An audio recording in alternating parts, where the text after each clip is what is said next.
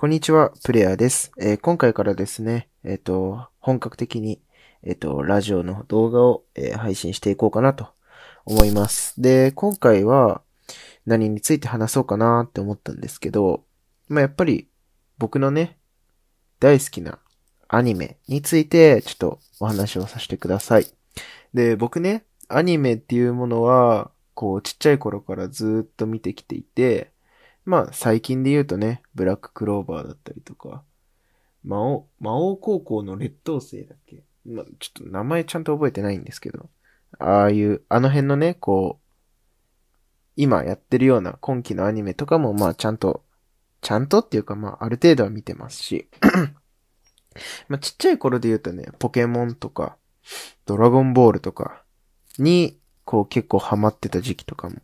多か、ありましたね。で、やっぱりね、その中でも、こう、未だにね、ああ、このアニメ好きだなっていうのが、あの、ナルト、ジャンプのね、あの、ナルトなんですけど、やっぱりね、ナルトがね、一番面白いですね。うん。やっぱりどのアニメ、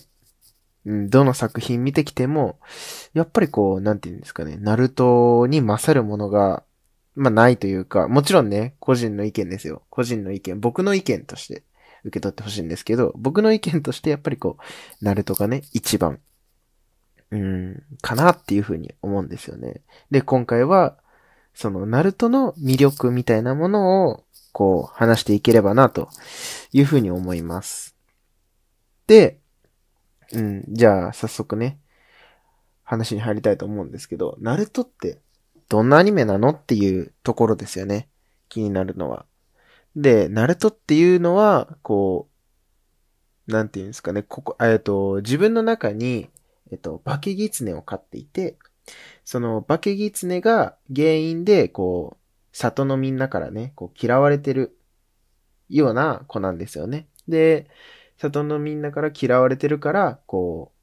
う、目立ちたくて、そう、自分に注目を浴びせたくて、まあこう、ほかげ岩っていう、こう、里のね、偉い人の顔が彫ってある岩があるんですけど、まあそこに落書きしたりとか、っていうことをしてて、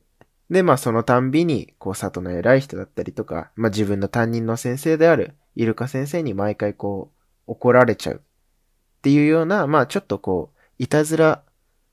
好きというかね、こう、まあ、自分に注目をね、集めたいがための行動なんですけど、まあ、いたずら好きだったり、まあ、こう、結構明るいようなキャラクターなんですね。で、ナルトっていうのは、こう、作中の中で何度も言う言葉があって、自分の人道は曲げねえって言うんですよね。で、これは、こう、まあ、その話の中、うん、エピソードの中で、まあ、こう、端々にね、言うんですけど、こう、自分の人道は曲げねえっていう、その言葉の意味として、まあこう、仲間を裏切ったりとか、まああとはこう、自分がね、こう、思ったこと、まあ大切にしたいものは絶対に守り通す、みたいな、こう、言葉の意味としてね、こう、意味が込められてるんですけど、やっぱりね、こう、最初はね、こう、村中に嫌われてて、まあ、ナルトくん自身頭もそんな良くないんですよ。なんで、こう、忍者の学校に行ってても、まあ、勉強もね、いつもビリだし、っていうことで、まあ、クラスのみんなからも、まあ、あんまり期待はされてないような子なんですけど、まあ、でもやっぱりね、こう、ナルトくんがどんどんどんどん強くなっていくにつれてこう、周りの目もどんどん変わっていって、で、ナルトくんが努力をしてるから、僕も頑張ろうとか。あんな、あんなやつだったけど、これだけできてるから、まあ、ね、負けないように頑張ろう、じゃないですけど、まあ、そんなようなことで、こう、みんな切磋琢磨していくっていうアニメなんですね。で、こう、ナルトくんの話でね、やっぱりこう、一番好きな話っていうのはですね、あの、サスケ奪還編っていうまあ、こう、章があるんですけど、そこでね、やっぱりこう、ナルトとサスケの戦いっていうものが、こう、すごくね、こう、白熱していくんですよね。うん。で、敵がね、えっと、5人いるんですよ。うん。太陽や、ジローボ、サコン、ウコン。で、あ、誰だったっけ？機動丸か。あと、君まろっていうこの5人のね、敵キャラが出てくるんですけど、まあ、それ、そいつらが、こう、サスケくんをね、あの、ナルトのライバルであるサスケくんをこう、連れ去っちゃうわけなんですよね。で、その、そいつらからサスケを奪還するために、えー、っと、ナルトくんたちも、こう、招待って言ってね、小さなパーティーみたいなものを組んで、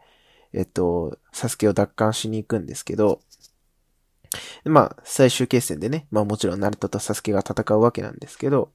まあそこでね、こう、やっぱりアニメの王道ストーリーで言ったら、やっぱりこう主人公が勝って、なんとかして、こうライバルを助け出すみたいなことだと思うんですけど、こう戦いの中で、やっぱりこう、言うんですよね。さ、えっと、ナルトくん自身はね、ちっちゃい頃にお母さんとお父さんを、まあ、戦いで亡くしていて、で、兄弟もね、ナルトくんだけなので、一人っ子なので、まあ、こう、親の愛情も知らなければ、まあ、兄弟の愛情も知らない。まあ、言ってみれば、こう、家族の愛情がわからないわけなんですけど、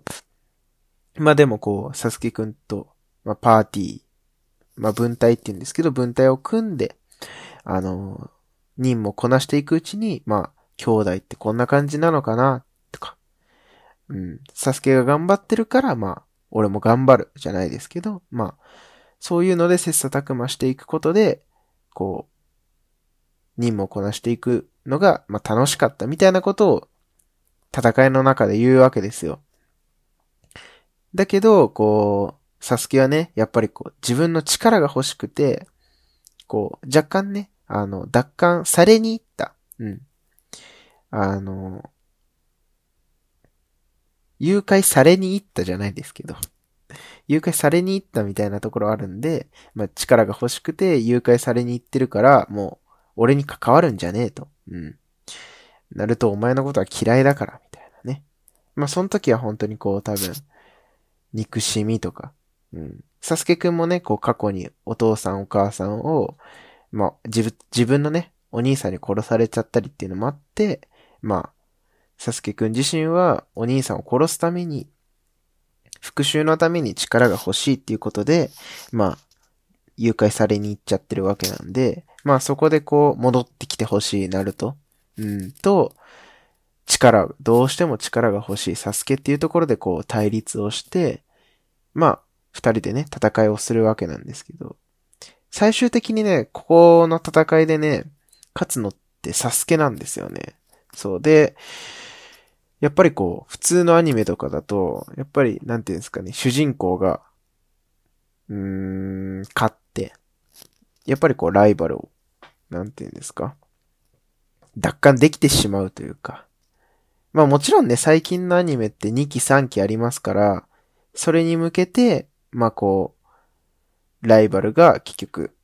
連れ去られてしまうみたいなことあるんですけど、やっぱりこう、昔のアニメ、昔って言ってもまあそんなあれですけど、昔のアニメってやっぱりこう、ね、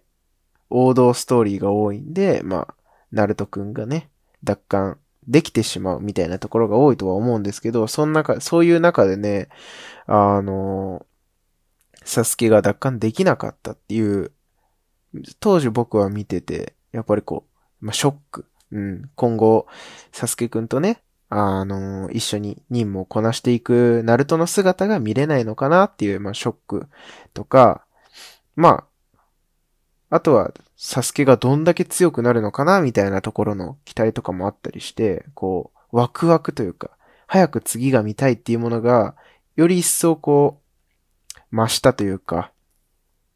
そういう意味で、こう、やっぱりこう、アニメの構成としてもすごく面白いなっていうのもあって、で、まあ、戦いを見てもらえばわかるんですけどね、こう、話してる内容、戦いの最中に話をしてる内容とかも、こう、一つ、一言一言が、こう、すごく重いんですよね。うん、で、やっぱり見てて、こう、今までの任務の体験とかを、こう、頭の中で思うと、こう、すごく泣けてくるというか、ああ、こういう風にやっぱりこう、お互い思ってやってたんだなっていうのがあって、こう、すごくね、こう胸にぐーっとくる、うん、ずっしりくるようなお話が多いんですよね。うん。はい。まあね、こんな感じで あの、だらだらと好きなアニメについて話をしてしまったんですけど、まあ、とりあえず10分が来そうな、来たので、とりあえず今日はこれぐらいにしておこうかなと思います。で、まあね、これを聞いてる方でね、